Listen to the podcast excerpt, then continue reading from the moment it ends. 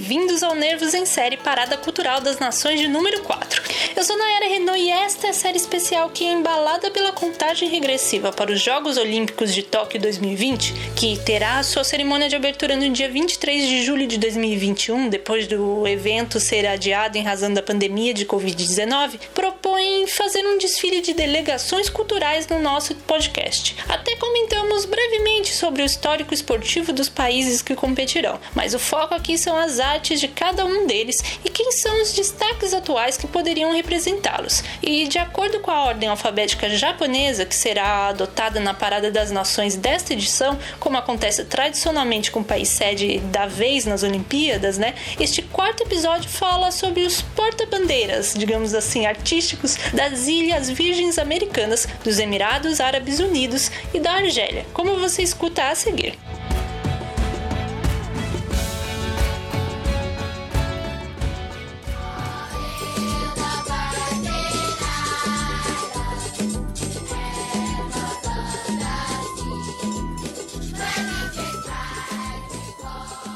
As Ilhas Virgens Americanas foram ocupadas por diversas potências coloniais, desde a chegada de Cristóvão Colombo ao local na sua segunda viagem às Américas em 1493. Espanha, Grã-Bretanha, Holanda, França e durante um período maior o Reino da Dinamarca e Noruega dominaram o território até que os Estados Unidos decidissem comprá-lo estrategicamente durante a Primeira Guerra Mundial.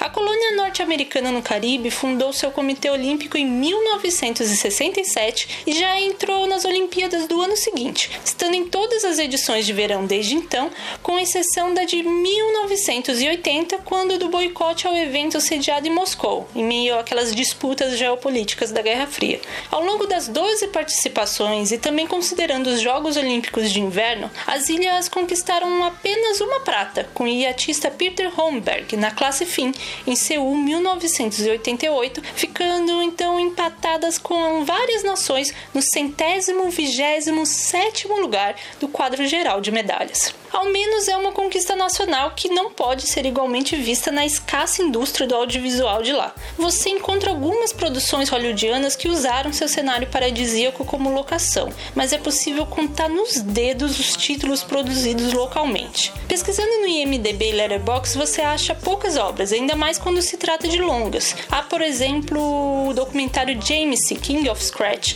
uma coprodução com outros países de 2007, a ficção Dangers of the Tongue, que é considerado o primeiro longa inteiramente das Ilhas Virgens Americanas, que é de 2008, e o outro doc Code 2600 de 2011. Este, inclusive, está disponível no YouTube. A bem da verdade, onde você vai conhecer um pouco mais sobre a localidade é assistindo aqueles programas do Discovery Home and Health, Vida no Paraíso, sabe? Se não me engano, é no Vida no Paraíso Caribe, mas também já posso ter visto aqueles americanos que querem fugir do frio e procuram casa por lá no Vida no Paraíso Ilhas. Enfim, quem tiver curiosidade, dá uma conferida lá no canal. Enquanto isso, a música floresce nas Ilhas Virgens Americanas. Há, é claro, ritmos tradicionais, como já citado Scratch, com bandas típicas, exemplo da Blink and the Roadmasters ou Carizo, que é um precursor do calypso, entre outros. Contudo, o maior destaque vai para a forte cena local de reggae, roots mesmo de raiz, que se concentra particularmente na ilha de Saint Croix e trouxe a cantora Desiree e as bandas Bamboo Station, Midnight, que originou por sua vez a Kai Becca, que você ouve aqui ao fundo. Aliás, é, um nadador olímpico virginense, o Laurent Alfred, é o fundador da mais importante gravadora do gênero por lá. O hip hop também cresce nas ilhas e os expoentes que atingiram sucesso nos Estados Unidos são do R-City e o cantor e rapper porto-riquenho que cresceu na ilha de St. Thomas, Verse Simons. Son, this is our place under the sun.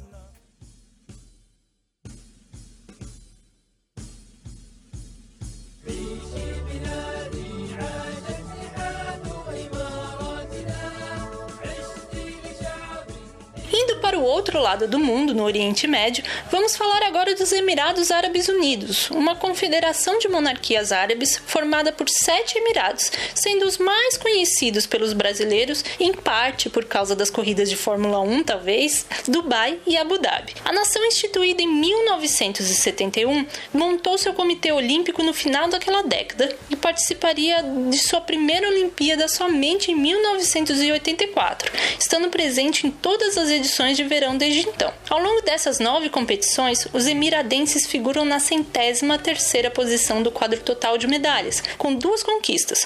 O atirador Ahmed Al-Maktoum levou o ouro na fossa olímpica double em Atenas 2004, enquanto o judoca moldavo naturalizado, né, emiradense Sergio Toma, ganhou bronze no Rio 2016. Da mesma maneira, a indústria cinematográfica dos Emirados começou a dar seus primeiros passos somente no final dos anos 1980, com telefilmes para a televisão nacional. Foi a partir de 2002 que festivais locais impulsionaram uma geração de curta-metragistas e em 2005 Al Hilm ou The Dream se tornou o primeiro filme emiradense a ser distribuído nos cinemas do país. Apesar de ser coprodutor de várias superproduções hollywoodianas, a produção genuinamente nacional ainda está desbravando novos terrenos, como na animação Below a New Breed of Hero ou no policial Zinzana, ambos de 2015, na ficção científica pioneira Aerials de 2016 ou no thriller A Tale of Shadows de 2017, por exemplo. Dois destes longas citados estão disponíveis na Netflix, mas não no serviço brasileiro,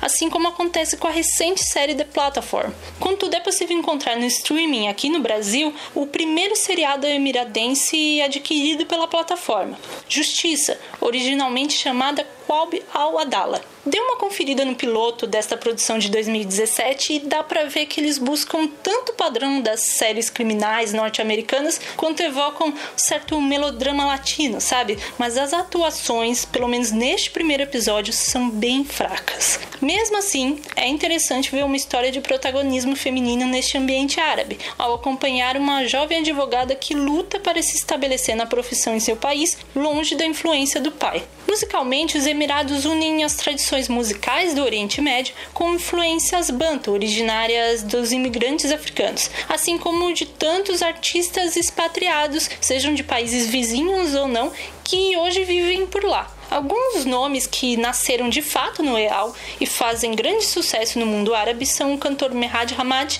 o pianista e compositor Hussein Al-Jazmi e a cantora Arlan. Um destaque entre os que gravam em inglês é Hamdan Al-Abri, fundador da banda de soul Abre, que você confere aí ao fundo.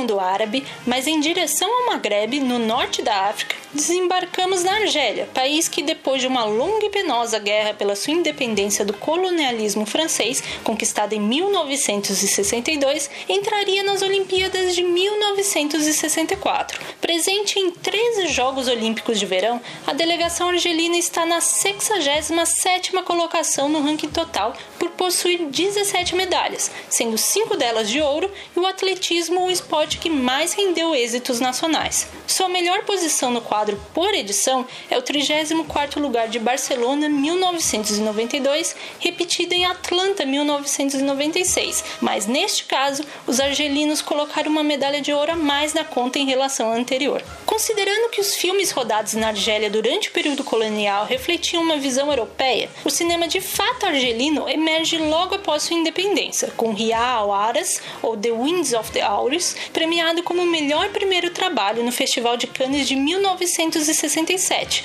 lugar onde o então cineasta estreante Mohamed Lakhdar Hamina voltaria para ganhar a Palma de Ouro em 1975 por Crônica dos Anos de Fogo. O contemporâneo Batalha de Argel, coprodução assinada pelo italiano Gillo Pontecorvo, rendeu três indicações ao Oscar, mas o país já recebeu quatro através dos seus longas inscritos na disputa de melhor filme em língua estrangeira, sendo três deles dirigidos pelo franco-argelino Rashid Bouchareb entre 1995 e 2010. Se pensarmos na atualidade, o porta-bandeira do cinema argelino seria Papicha, longa de estreia da diretora Munia Amedur, que foi exibida em Cannes, passou na mostra aqui de São Paulo em 2019, quando escrevi a crítica que está lá no site, foi lançado nos cinemas brasileiros e hoje se encontra disponível no Telecine. O filme retorna ao período da Guerra Civil da Argélia para mostrar como as tentativas de impor um fundamentalismo religioso massacraram tantas mulheres no local. Aliás,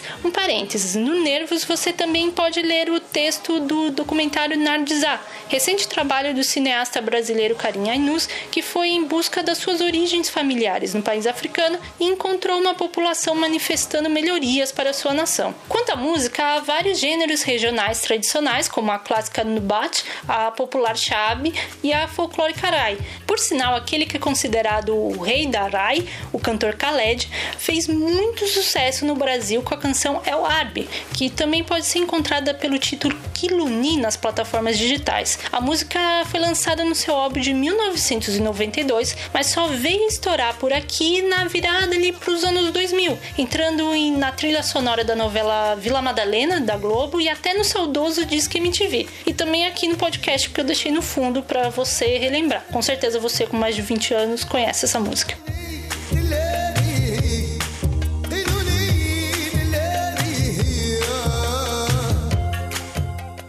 Hoje em dia há uma grande cena de hip hop argelino que, por conta da imigração, faz muito sucesso na França e em outros países europeus também, da qual é possível citar os rappers Soulkin, Flame, Didin Canon 16, entre outros.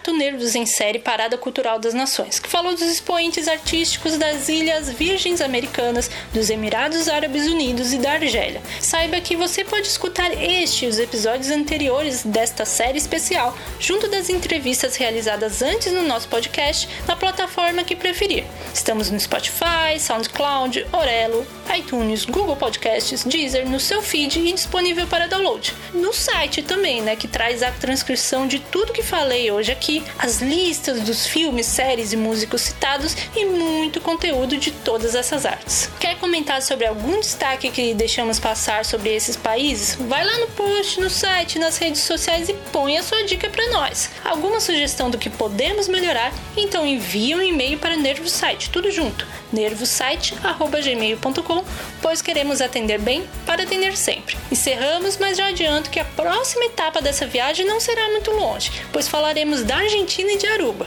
Obrigada pela audiência. Thanks. Shukran. Tanimurt.